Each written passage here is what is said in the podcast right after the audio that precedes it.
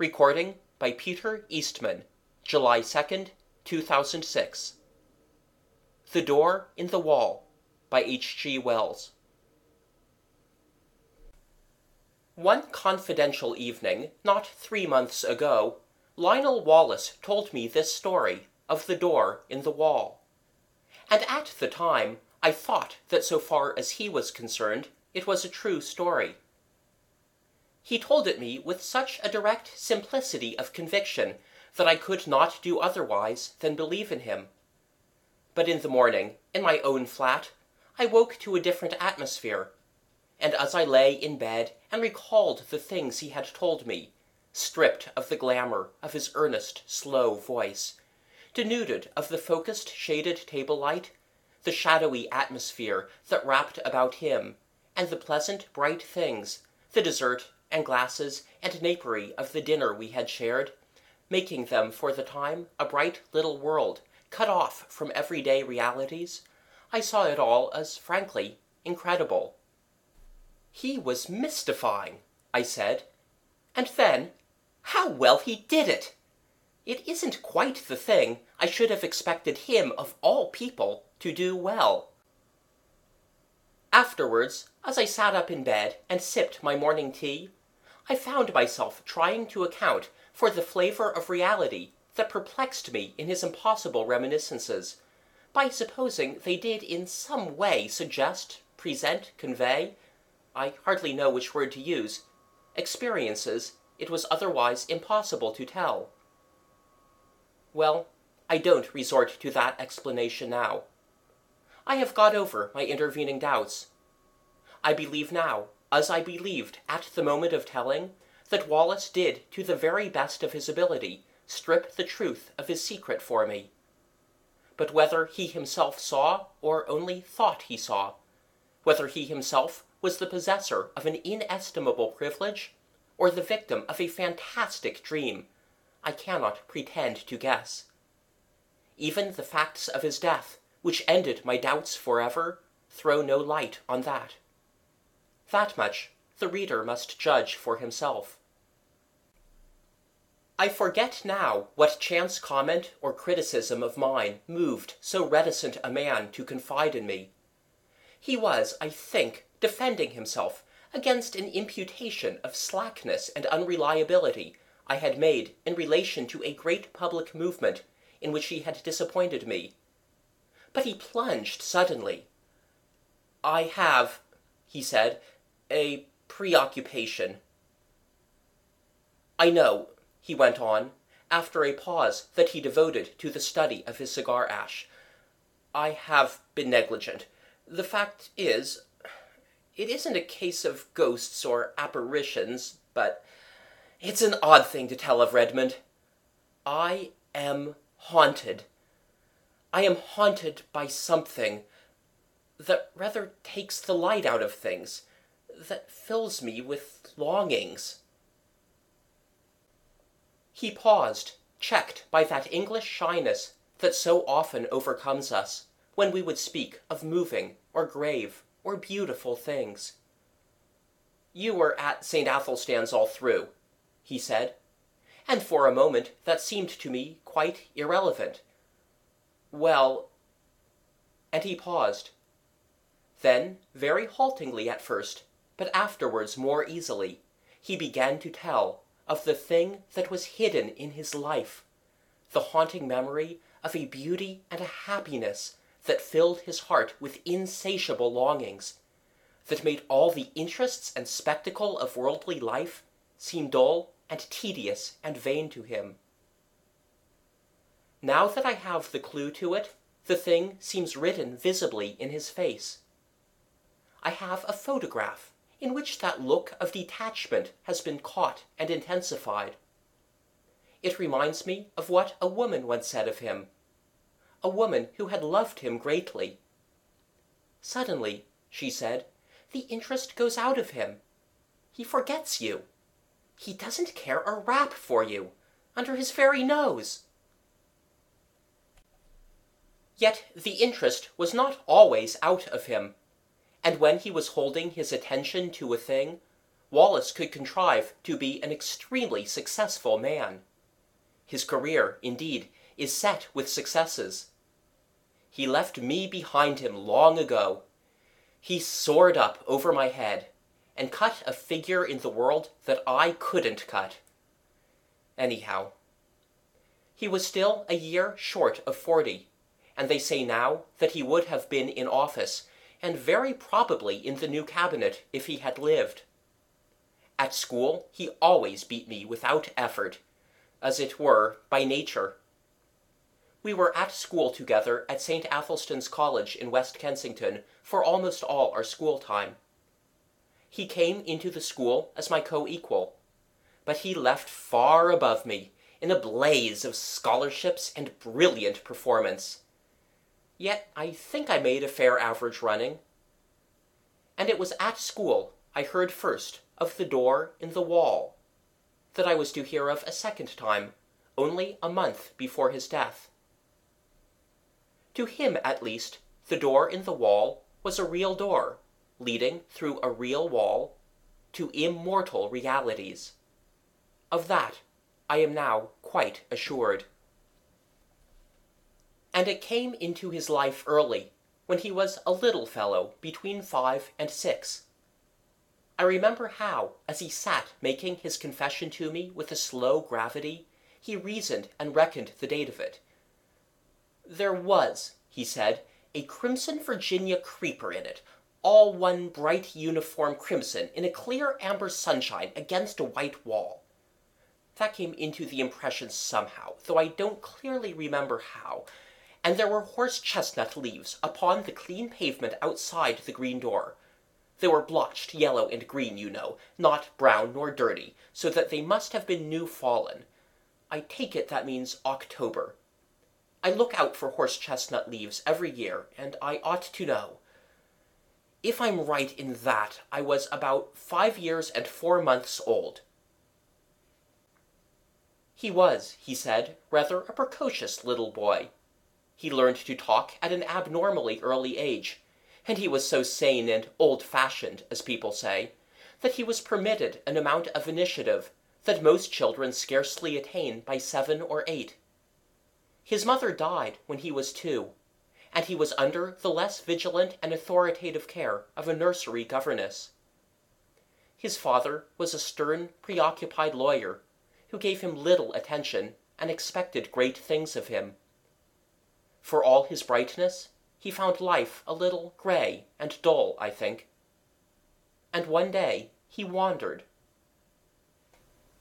He could not recall the particular neglect that enabled him to get away nor the course he took among the West Kensington roads. All that had faded among the incurable blurs of memory. But the white wall and the green door stood out quite distinctly. As his memory of that remote childish experience ran, he did, at the very first sight of that door, experience a peculiar emotion an attraction, a desire to get to the door and open it and walk in. And at the same time he had the clearest conviction that either it was unwise or it was wrong of him, he could not tell which, to yield to this attraction. He insisted upon it as a curious thing that he knew from the very beginning, unless memory has played him the queerest trick, that the door was unfastened and that he could go in as he chose. I seemed to see the figure of that little boy, drawn and repelled. And it was very clear in his mind, too, though why it should be so was never explained, that his father would be very angry if he went through that door.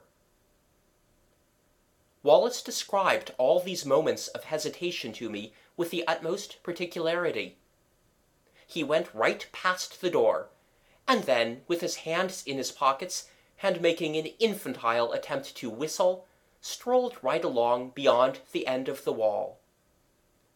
There he recalls a number of mean, dirty shops, and particularly that of a plumber and decorator, with a dusty disorder of earthenware pipes, sheet-lead ball taps, pattern books of wallpaper, and tins of enamel he stood pretending to examine these things, and coveting, passionately desiring, the green door. Then, he said, he had a gust of emotion. He made a run for it, lest hesitation should grip him again. He went plump with outstretched hand through the green door, and let it slam behind him. And so, in a trice, he came into the garden that has haunted all his life. It was very difficult for Wallace to give me his full sense of that garden into which he came. There was something in the very air of it that exhilarated, that gave one a sense of lightness and good happening and well-being. There was something in the sight of it that made all its color clean and perfect and subtly luminous. In the instant of coming into it, one was exquisitely glad, as only in rare moments, and when one is young and joyful, can one be glad in this world. And everything was beautiful there. Wallace mused before he went on telling me. You see, he said, with the doubtful inflection of a man who pauses at incredible things, there were two great panthers there Yes, spotted panthers. And I was not afraid. There was a long, wide path with marble-edged flower borders on either side, and these two huge velvety beasts were playing there with a ball. One looked up and came towards me, a little curious as it seemed. It came right up to me, rubbed its soft round ear very gently against the small hand I held out, and purred. It was, I tell you, an enchanted garden. I know. And the size? Oh, it stretched far and wide, this way and that. I believe there were hills far away. Heaven knows where West Kensington had suddenly got to. And somehow it was just like coming home. You know, in the very moment the door swung to behind me, I forgot the road with its fallen chestnut leaves, its cabs and tradesmen's carts, I forgot the sort of gravitational pull back to the discipline and obedience of home. I forgot all hesitations and fear, forgot discretion, forgot all the intimate realities of this life. I became in a moment a very glad and wonder-happy little boy in another world. It was a world with a different quality, a warmer, more penetrating and mellower light, with a faint clear gladness in its air, and wisps of sun-touched cloud in the blueness of its sky. And before me ran this long, wide path, invitingly, with weedless beds on either side, rich with untended flowers, and these two great panthers. I put my little hands fearlessly on their soft fur, and caressed the round ears and the sensitive corners under their ears, and played with them, and it was as though they welcomed me home. There was a keen sense of homecoming in my mind, and when presently a tall, fair girl appeared in the pathway and came to meet me, smiling, and said, Well, to me, and lifted me, and kissed me, and put me down, and led me by the hand, there was no amazement, but only an impression of delightful rightness of being reminded of happy things that had in some strange way been overlooked. There were broad steps, I remember, that came into view between spikes of delphinium, and up these we went to a great avenue between very old and shady dark trees. All down this avenue, you know, between the red chapped stems, were marble seats of honor and statuary, and very tame and friendly white doves. And along this avenue my girl friend led me, looking down. I recall the pleasant lines, the finely modelled chin of her sweet, kind face, asking me questions in a soft, agreeable voice, and telling me things, pleasant things I know, though what they were I was never able to recall. And presently a little capuchin monkey, very clean, with a fur of ruddy brown and kindly hazel eyes, came down a tree to us and ran beside me, looking up at me and grinning, and presently leapt to my shoulder. So we went on our way in great happiness. He paused. Go on, I said. I remember little things. We passed an old man musing among laurels, I remember, and a place gay with parakeets, and came through a broad shaded colonnade to a spacious cool palace, full of pleasant fountains, full of beautiful things, full of the quality and promise of heart's desire. And there were many things and many people, some that still seem to stand out clearly, and some that are a little vague, but all these people were beautiful and kind. In some way, I don't know how, it was conveyed to me that they all were kind to me, glad to have me there, and filling me with gladness by their gestures, by the touch of their hands, by the welcome and love in their eyes. Yes. He mused for a while. Playmates I found there. That was very much to me, because I was a lonely little boy. They played delightful games in a grass-covered court where there was a sundial set about with flowers, and as one played one loved.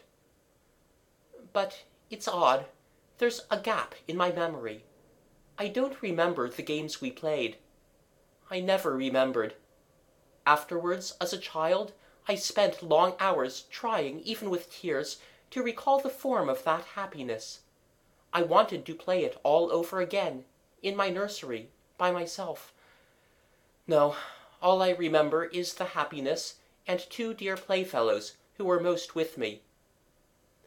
Then presently came a sombre dark woman with a grave pale face and dreamy eyes, a sombre woman wearing a soft long robe of pale purple, who carried a book and beckoned and took me aside with her into a gallery above a hall, though my playmates were loath to have me go, and ceased their game and stood watching as I was carried away. Come back to us, they cried. Come back to us soon. I looked up at her face, but she heeded them not at all. Her face was very gentle and grave. She took me to a seat in the gallery, and I stood beside her, ready to look at her book as she opened it upon her knee. The pages fell open. She pointed, and I looked marvelling, for in the living pages of that book I saw myself. It was a story about myself, and in it were all the things that had happened to me since ever I was born. It was wonderful to me because the pages of that book were not pictures, you understand, but realities. Wallace paused gravely, looked at me doubtfully. Go on, I said. I understand. They were realities. Yes, they must have been. People moved and things came and went in them. My dear mother, whom I had near forgotten. Then my father, stern and upright. The servants, the nursery, all the familiar things of home. Then the front door, and the busy streets, with traffic to and fro. I looked and marvelled, and looked half doubtfully again into the woman's face, and turned the pages over, skipping this and that, to see more of this book, and more, and so at last I came to myself hovering and hesitating outside the green door in the long white wall, and felt again the conflict and the fear. And next, I cried, and would have turned on, but the cool hand of the grave woman delayed me. Next, I insisted, and struggled gently with her hand, pulling up her fingers with all my childish strength, and as she yielded, and the page came over, she bent down upon me like a shadow, and kissed my brow. But the page did not show the enchanted garden, nor the panthers, nor the girl who had led me by the hand, nor the playfellows who had been so loath to let me go. It showed a long grey street in West Kensington, on that chill hour of afternoon before the lamps are lit. And I was there, a wretched little figure, weeping aloud, for all that I could do to restrain myself and I was weeping because I could not return to my dear playfellows who had called after me, Come back to us, come back to us soon. I was there. This was no page in a book, but harsh reality. That enchanted place and the restraining hand of the grave mother at whose knee I stood had gone. Whither have they gone? He halted again, and remained for a time, staring into the fire. "Oh, the wretchedness of that return!" he murmured. "Well?" I said, after a minute or so. Poor little wretch I was, brought back to this grey world again. As I realized the fulness of what had happened to me, I gave way to quite ungovernable grief. And the shame and humiliation of that public weeping and my disgraceful home coming remain with me still. I see again the benevolent looking old gentleman in gold spectacles who stopped and spoke to me, prodding me first with his umbrella. "Poor little chap!" said he, "and are you lost then?" And me, a London boy of five and more! And he must needs bring in a kindly young policeman and make a crowd of me, and so march me home. Sobbing, conspicuous, and frightened, I came from the enchanted garden to the steps of my father's house. That is as well as I can remember my vision of that garden the garden that haunts me still. Of course I can convey nothing of that indescribable quality of translucent unreality, that difference from the common things of experience that hung about it all but that that is what happened. If it was a dream, I am sure it was a daytime and altogether extraordinary dream. Humph! Naturally there followed a terrible questioning by my aunt, my father, the nurse, the governess, every one. I tried to tell them, and my father gave me my first thrashing for telling lies. When afterwards I tried to tell my aunt, she punished me again for my wicked persistence. Then, as I said, every one was forbidden to listen to me, to hear a word about it.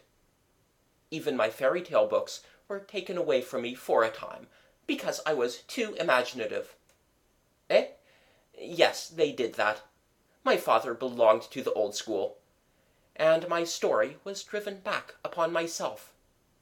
I whispered it to my pillow my pillow that was often damp and salt to my whispering lips with childish tears. And I added always to my official and less fervent prayers this one heartfelt request. Please, God, I may dream of the garden. Oh, take me back to my garden, take me back to my garden. I dreamt often of the garden. I may have added to it, I may have changed it, I do not know. All this, you understand, is an attempt to reconstruct from fragmentary memories a very early experience. Between that and the other consecutive memories of my boyhood there is a gulf. A time came when it seemed impossible I should ever speak of that wonder glimpse again. I asked an obvious question.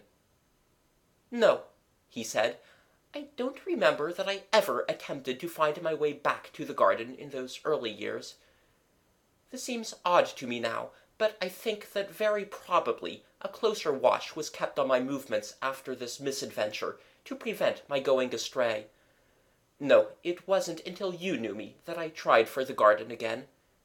And I believe there was a period, incredible as it seems now, when I forgot the garden altogether, when I was about eight or nine it may have been. Do you remember me as a kid at St. Athelstan's? Rather.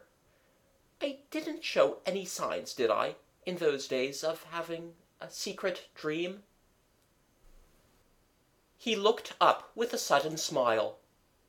Did you ever play Northwest Passage with me? No, of course you didn't come my way. It was the sort of game, he went on, that every imaginative child plays all day. The idea was the discovery of a northwest passage to school. The way to school was plain enough.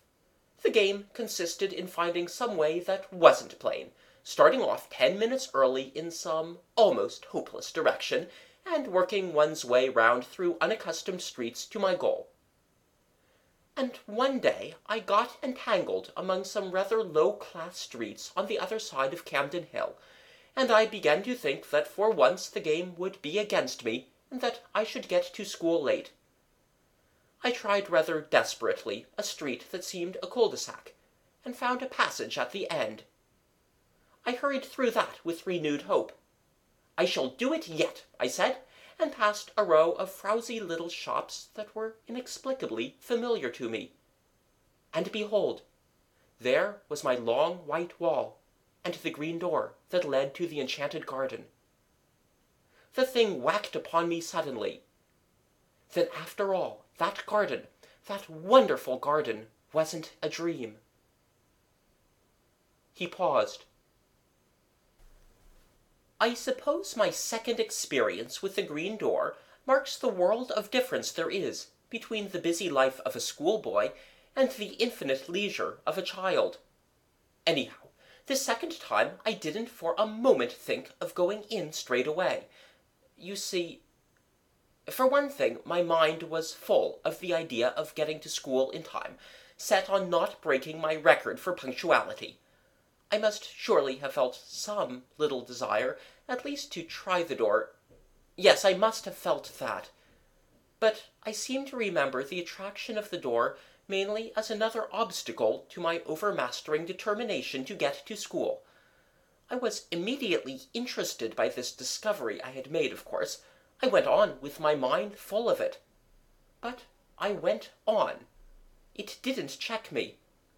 I ran past tugging out my watch, found I had ten minutes still to spare, and then I was going downhill into familiar surroundings.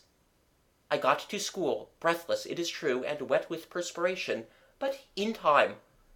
I can remember hanging up my coat and hat, went right by it, and left it behind. Odd, eh? He looked at me thoughtfully. Of course, I didn't know then that it wouldn't always be there. Schoolboys have limited imaginations. I suppose I thought it was an awfully jolly thing to have it there, to know my way back to it, but there was the school tugging at me. I expect I was a good deal distraught and inattentive that morning, recalling what I could of the beautiful, strange people I should presently see again. Oddly enough, I had no doubt in my mind that they would be glad to see me. Yes, I must have thought of the garden that morning just as a jolly sort of place to which one might resort in the interludes of a strenuous scholastic career. I didn't go that day at all. The next day was a half holiday, and that may have weighed with me. Perhaps, too, my state of inattention brought down impositions upon me, and docked the margin of time necessary for the detour. I don't know. What I do know is that in the meantime the enchanted garden was so much upon my mind that I could not keep it to myself. I told what was his name? A ferrety looking youngster we used to call Squiff. Young Hopkins, said I. Hopkins it was. I did not like telling him. I had a feeling that in some way it was against the rules to tell him, but I did. He was walking part of the way home with me. He was talkative, and if we had not talked about the enchanted garden, we should have talked of something else, and it was intolerable to me to think about any other subject. So I blabbed. Well, he told my secret. The next day, in the play interval, I found myself surrounded by half a dozen bigger boys, half teasing and wholly curious to hear more of the enchanted garden. There was that big Fawcett. You remember him? And Carnaby and Morley Reynolds. You weren't there by any chance? No, I think I should have remembered if you were. A boy is a creature of odd feelings. I was, I really believe, in spite of my secret self-disgust, a little flattered to have the attention of these big fellows. I remember particularly a moment of pleasure caused by the praise of Crawshaw. You remember Crawshaw major, the son of Crawshaw the composer, who said it was the best lie he had ever heard. But at the same time there was a really painful undertow of shame at telling what I felt was indeed a sacred secret. That beast Fawcett made a joke about the girl in green. Wallace's voice sank with the keen memory of that shame. I pretended not to hear, he said. Well, then Carnaby suddenly called me a young liar and disputed with me when I said the thing was true. I said I knew where to find the green door and could lead them all there in ten minutes. Carnaby became outrageously virtuous and said I'd have to, and bear out my words or suffer. Did you ever have Carnaby twist your arm? Then perhaps you'll understand how it went with me. I swore my story was true. There was nobody in the school then to save a chap from Carnaby, though Crawshaw put in a word or so. Carnaby had got his game. I grew excited and red-eared and a little frightened. I behaved altogether like a silly little chap.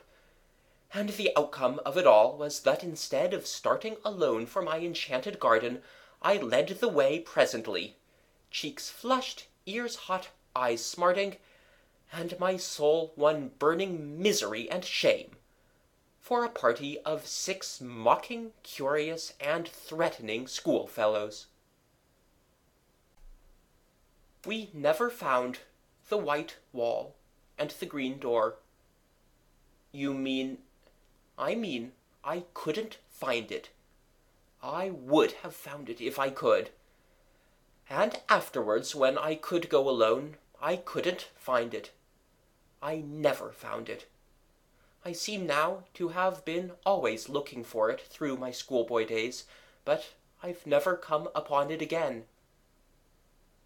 Did the fellows make it disagreeable? Beastly. Carnaby held a council over me for wanton lying. I remember how I sneaked home and upstairs to hide the marks of my blubbering. But when I cried myself to sleep at last, it wasn't for Carnaby, but for the garden, for the beautiful afternoon I had hoped for, for the sweet, friendly women, and the waiting playfellows, and the game I had hoped to learn again, that beautiful, forgotten game. I believed firmly that if I had not told, I had bad times after that, crying at night and wool gathering by day. For two terms I slackened and had bad reports.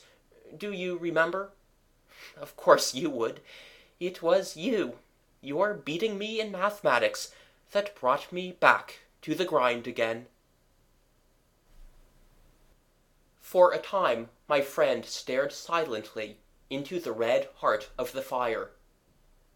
Then he said, I never saw it again until I was seventeen. It leapt upon me for the third time as I was driving to Paddington on my way to Oxford and a scholarship. I had just one momentary glimpse. I was leaning over the apron of my hansom, smoking a cigarette, and no doubt thinking myself no end of a man of the world, and suddenly there was the door, the wall, the dear sense of unforgettable and still attainable things. We clattered by, I too taken by surprise to stop my cab until we were well past and round a corner. Then I had a queer moment, a double and divergent movement of my will. I tapped the little door in the roof of the cab and brought my arm down to pull out my watch. Yes, sir, said the cabman smartly, Er, well, it's nothing, I cried. My mistake. We haven't much time. Go on. And he went on. I got my scholarship, and the night after I was told of that, I sat over my fire in my little upper room, my study, in my father's house, with his praise, his rare praise, and his sound counsels ringing in my ears, and I smoked my favourite pipe, the formidable bulldog of adolescence, and thought of that door in the long white wall. If I had stopped, I thought, I should have missed my scholarship, I should have missed Oxford, muddled all the fine career before me. I begin to see things better. I fell musing deeply, but I did not doubt then this career of mine was a thing that merited sacrifice. Those dear friends and that clear atmosphere seemed very sweet to me, very fine, but remote. My grip was fixing now upon the world. I saw another door opening, the door of my career. He stared again into the fire. Its red lights picked out a stubborn strength in his face for just one flickering moment, and then it vanished again. Well, he said, and sighed. I have served that career. I have done much work, much hard work. But I have dreamt of the enchanted garden a thousand dreams, and have seen its door, or at least glimpsed its door, four times since then. Yes, four times. For a while, this world was so bright and interesting, seemed so full of meaning and opportunity, that the half-effaced charm of the garden was by comparison gentle and remote. Who wants to pat panthers on the way to dinner with pretty women and distinguished men? I came down to London from Oxford, a man of bold promise that I have done something to redeem. Something, and yet there have been disappointments. Twice I have been in love. I will not dwell on that. But once, as I went to someone who I know doubted whether I dared to come, I took a short cut at a venture through an unfrequented road near Earl's Court, and so happened on a white wall and a familiar green door. Odd, said I to myself, but I thought this place was on Campden Hill. It's the place I never could find somehow, like counting Stonehenge, the place of that queer daydream of mine. And I went by it, intent upon my purpose. It had no appeal to me that afternoon. I had just a moment's impulse to try the door. Three steps aside were needed at the most, though I was sure enough in my heart that it would open to me and then I thought that doing so might delay me on the way to that appointment in which I thought my honour was involved. Afterwards I was sorry for my punctuality. I might at least have peeped in, I thought, and waved a hand to those panthers, but I knew enough by this time not to seek again belatedly that which is not found by seeking. Yes, that time made me very sorry. Years of hard work after that and never a sight of the door. It's only recently it has come back to me. With it there has come a sense as though some thin tarnish had spread itself over my world. I began to think of it as a sorrowful and bitter thing that I should never see that door again. Perhaps I was suffering a little from overwork.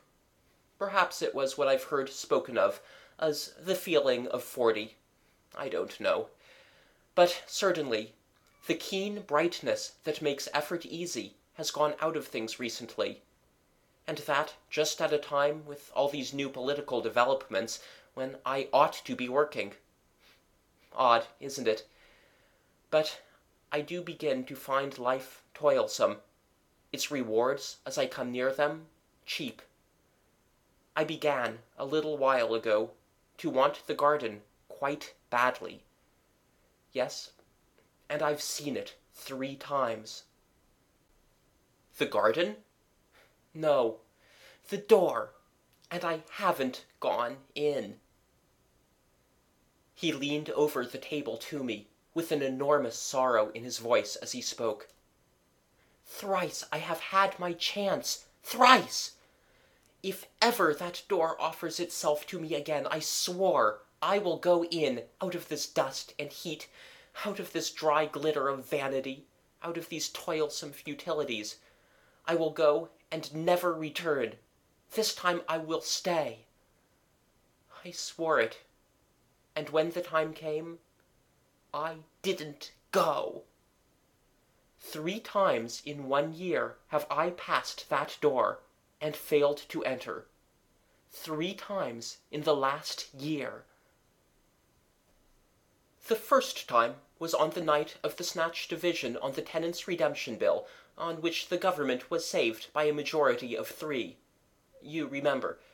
No one on our side, perhaps very few on the opposite side, expected the end that night. Then the debate collapsed like eggshells. I and Hotchkiss were dining with his cousin at Brentford. We were both unpaired, and we were called up by telephone, and set off at once in his cousin's motor. We got in barely in time, and on the way we passed my wall and door. Livid in the moonlight, blotched with hot yellow as the glare of our lamps lit it, but unmistakable. My God! cried I. What? said Hotchkiss. Nothing, I answered, and the moment passed. I've made a great sacrifice, I told the whip as I got in. They all have, he said, and hurried by. I do not see how I could have done otherwise then. And the next occasion was as I rushed to my father's bedside to bid that stern old man farewell. Then, too, the claims of life were imperative. But the third time was different. It happened a week ago. It fills me with hot remorse to recall it. I was with Gurker and Ralphs. It's no secret now, you know, that I've had my talk with Gurker. We had been dining at Frobisher's, and the talk had become intimate between us. The question of my place in the reconstructed ministry lay always just over the boundary of the discussion. Yes, yes, that's all settled. It needn't be talked about yet, but there's no reason to keep a secret from you. yes, thanks, thanks. But let me tell you my story. Then, on that night, things were very much in the air. My position was a very delicate one. I was keenly anxious to get some definite word from Gurker, but was hampered by Ralphs' presence. I was using the best power of my brain to keep that light and careless talk not too obviously directed to the point that concerns me. I had to. Ralphs' behaviour since has more than justified my caution. Ralphs, I knew, would leave us beyond the Kensington High Street, and then I could surprise Gurker by a sudden frankness. One has sometimes to resort to these little devices. And then it was that in the margin of my field of vision I became aware once more of the white wall, the green door before us down the road. We passed it talking. I passed it. I can still see the shadow of Gurker's marked profile, his opera hat tilted forward over his prominent nose, the many folds of his neck wrap going before my shadow and Ralphs' as we sauntered past. I passed within twenty inches of the door. If I say good night to them and go in, I asked myself, what will happen? And I was all a tingle for that word with Gurker. I could not answer that question in the tangle of my other problems. They will think me mad, I thought. And suppose I vanish now? Amazing disappearance of a prominent politician. That weighed with me. A thousand inconceivably petty worldlinesses weighed with me in that crisis. Then he turned on me with a sorrowful smile, and speaking slowly, Here I am, he said. Here I am, he repeated, and my chance has gone from me. Three times in one year the door has been offered me, the door that goes into peace, into delight, into a beauty beyond dreaming, a kindness no man on earth can know, and I have rejected it, Redmond. It has gone. How do you know? I know. I know. I am left now to work it out, to stick to the tasks that held me so strongly when my moments came. You say I have success. This vulgar, tawdry, irksome, envied thing. I have it. He had a walnut in his big hand. If that was my success, he said, and crushed it, and held it out for me to see. Let me tell you something, Redmond. This loss is destroying me. For two months, for ten weeks nearly now, I have done no work at all except the most necessary and urgent duties. My soul is full of inappeasable regrets. At nights, when it is less likely I shall be recognized, I go out. I wander.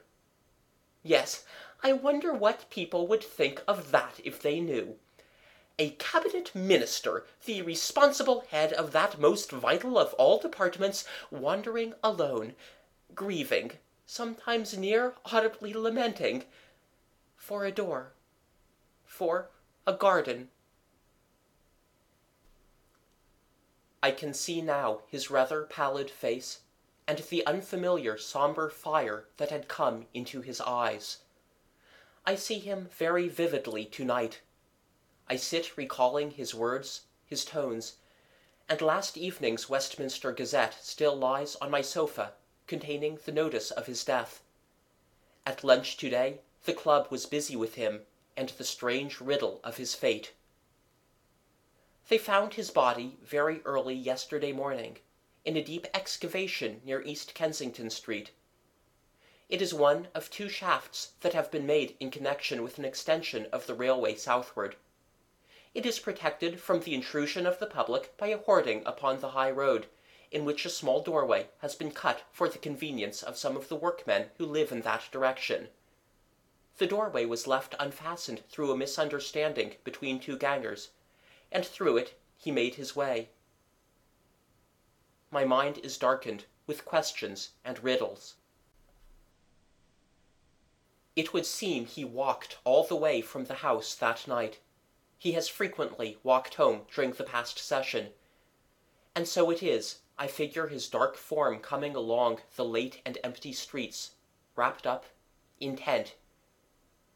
And then did the pale electric lights near the station cheat the rough planking into a semblance of white? Did that fatal unfastened door awaken some memory? Was there, after all, ever any green door in the wall at all? I do not know. I have told his story as he told it to me.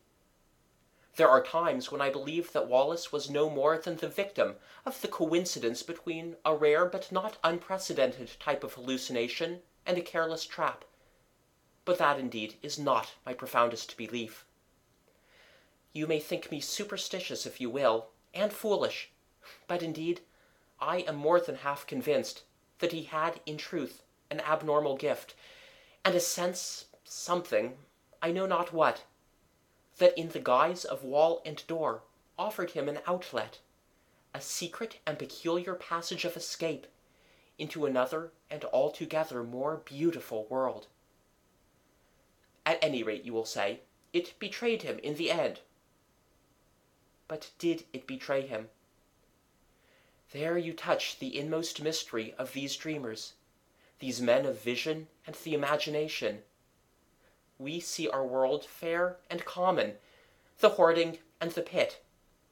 By our daylight standard, he walked out of security into darkness, danger, and death. But did he see like that? End of The Door in the Wall